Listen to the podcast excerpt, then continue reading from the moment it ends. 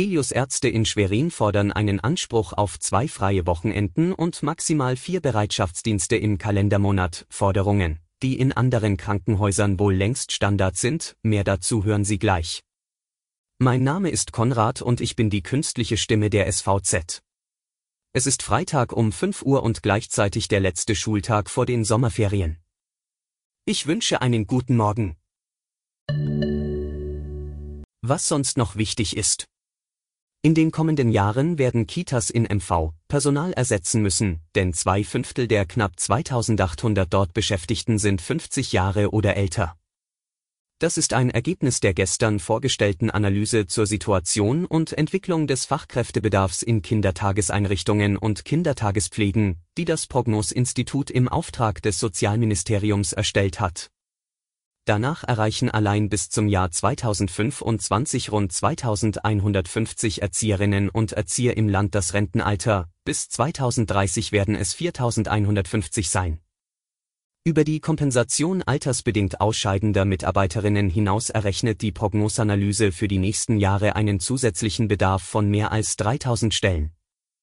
Das Sozialministerium will nun ausgehend von den Ergebnissen eine Kita-Fachkräfteoffensive starten.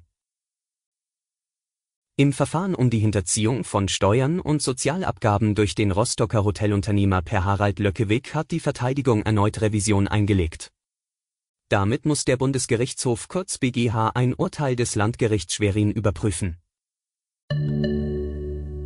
Zum Schwerpunkt, es ist der erste Straßenkampf von Klinikärzten in der Geschichte der Landeshauptstadt Schwerin.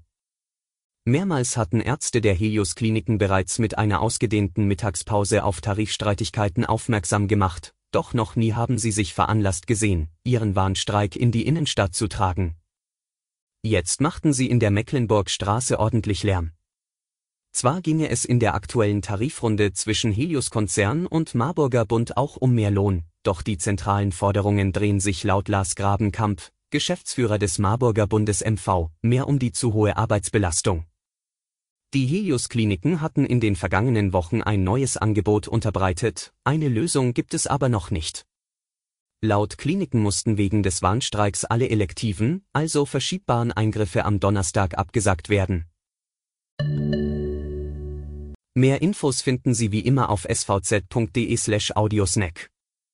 Die nächste Folge hören Sie Montag früh. Bis dahin, ein schönes Wochenende und an alle Schüler und Lehrer, einen guten Start in die Ferien.